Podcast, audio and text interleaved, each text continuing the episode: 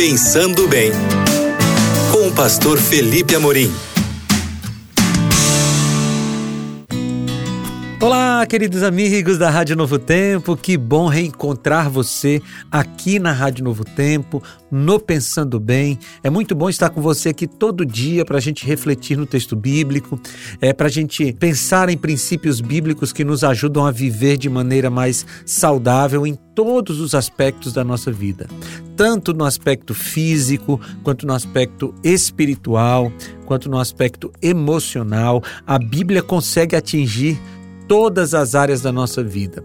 Se você gosta desse conteúdo, quer compartilhar com seus amigos, ele está lá no Spotify, no Deezer e também em novotempo.com barra rádio. Mas eu quero conversar com você um pouquinho sobre a Bíblia. Enquanto eu falo com você, eu estou com a minha Bíblia aqui aberta sobre a minha mesa. A Bíblia é um livro para ser estudado.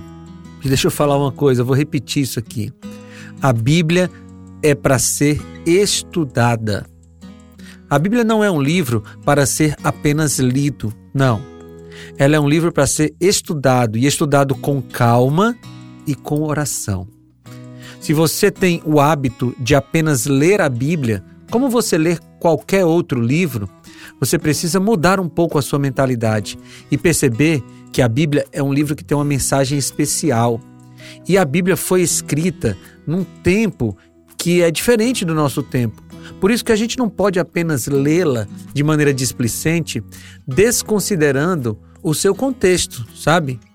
É, em um pequeno trecho da Bíblia tem uma infinidade de ensinamentos que nos ajudarão a vivermos melhor aqui e a nos prepararmos para a eternidade. Só que esse pequeno trecho da Bíblia, qualquer um deles, precisa ser estudado de tal forma que você possa entender o contexto, entender qual era a intenção do autor a, escrever aquele texto. Você precisa, de alguma forma, entender a cultura na qual aquele texto foi escrito, para que você entenda expressões. Né? vou te dar um exemplo.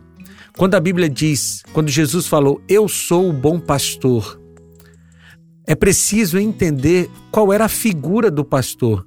Jesus não estava falando do pastor de igreja. Não. Jesus estava falando do pastor de ovelhas. Então é preciso saber qual, é a, qual era a função de um pastor, como é que ele tratava as ovelhas, o que, que ele fazia em prol das ovelhas. E aí você entendendo a figura de um pastor de ovelhas no tempo de Cristo, você consegue entender a expressão de Jesus: Eu sou um bom pastor. Sabe? Outro exemplo aqui que eu posso te dar é quando Jesus está falando da videira. Eu sou a videira verdadeira. O que, que era a videira? O que, que a videira representava para o povo de Israel? Como é que era a relação do povo de Israel com a figura da videira? É preciso entender essas coisas para que você se aprofunde no texto bíblico. E você pode fazer isso consultando comentários bíblicos, você pode consultar é, bons comentaristas que estão aí na internet, às vezes à disposição de maneira gratuita, mas é preciso estudar a palavra. E mesmo que você não tenha acesso a comentários bíblicos, você pode estudar a palavra com calma, comparando um texto com outro, lendo e relendo o texto para você tentar entender mais profundamente, sabe? Dedique tempo todos os dias para estudar a Bíblia. Deus fala com você através dela. Estude com espírito de submissão, sabe? Aceitando o que ela ensina e aplicando na sua vida.